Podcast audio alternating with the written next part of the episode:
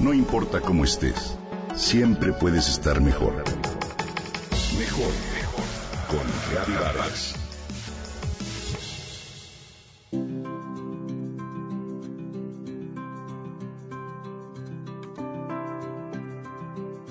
Todos los días a media mañana, las mujeres de la población salían con una canasta rebosante de ropa para lavar al hombro.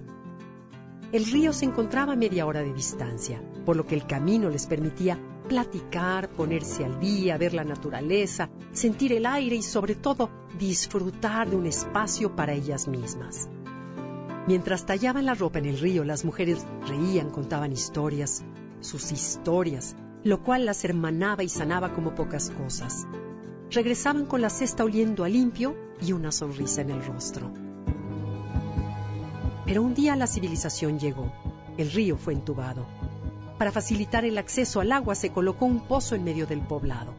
Si bien por un lado era la gran cosa, por el otro los habitantes comenzaron a mostrarse más irritables, más tristes y malhumorados.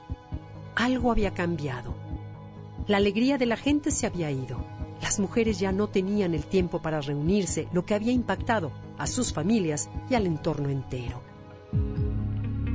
Esta historia la escuché alguna vez de mi maestro africano Kitimwa Lukanabe, con quien tuve la oportunidad de estudiar, se trataba de su pueblo. Las mujeres somos alquimistas. Podemos convertir lo ordinario en milagroso. Ese es uno de nuestros poderes. Desde el inicio de los tiempos las mujeres hemos estado genética y psicológicamente programadas para crear, dar y nutrir. Sabemos detectar lo que una persona necesita incluso antes de que ella misma lo sepa. Somos capaces de hacer lo que sea para ser felices a quienes amamos, en especial las que somos mamás. El problema surge cuando nos convertimos en complacientes profesionales y nos olvidamos de nosotras mismas. Para las mujeres, vivir esos momentos para sí mismas es un asunto de sobrevivencia psicológica y espiritual. De otra manera, todas las tareas y lo que damos a quienes nos necesitan terminan por secarnos. Necesitamos momentos de descanso, de soledad, de diversión, de reflexión. Darnos por lo menos una hora al día solo a nosotras mismas. Necesitamos recargar el espíritu para poder dar sin resentir y sin llegar al borde del desmayo. Necesitamos silencio. Necesitamos parar y escuchar nuestro corazón por un rato. ¿Por qué nos incomoda tanto darnos gusto? ¿Por qué sentimos que tenemos que regresar el doble a cambio del rato que nos dedicamos a nosotras?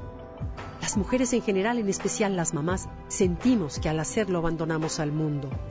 Nos sentimos mal si decidimos agendar un espacio para leer, ir a una clase, escuchar música o simplemente estar. Sin embargo, habría que considerar que todo enojo, frustración o culpa vienen de lo que pensamos en el momento, no de la situación, la persona o el problema que creemos. Y toda la felicidad, gozo y paz también vienen de lo que pensamos. Además, una de las formas más valiosas en que podemos invertir nuestro tiempo y nuestra energía es en el viaje a nuestro espacio interior, nuestro espíritu.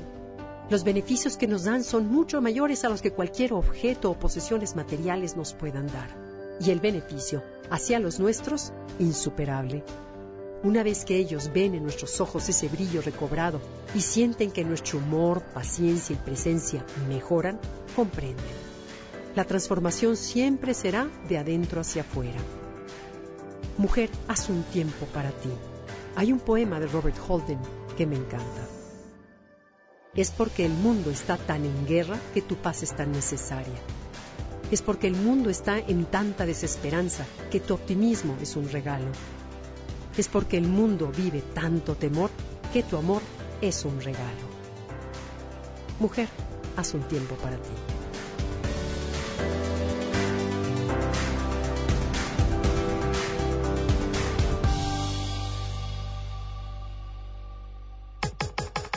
Comenta y comparte a través de Twitter. Gaby-Vargas. No importa cómo estés, siempre puedes estar mejor. Mejor, mejor. Con Gaby Vargas.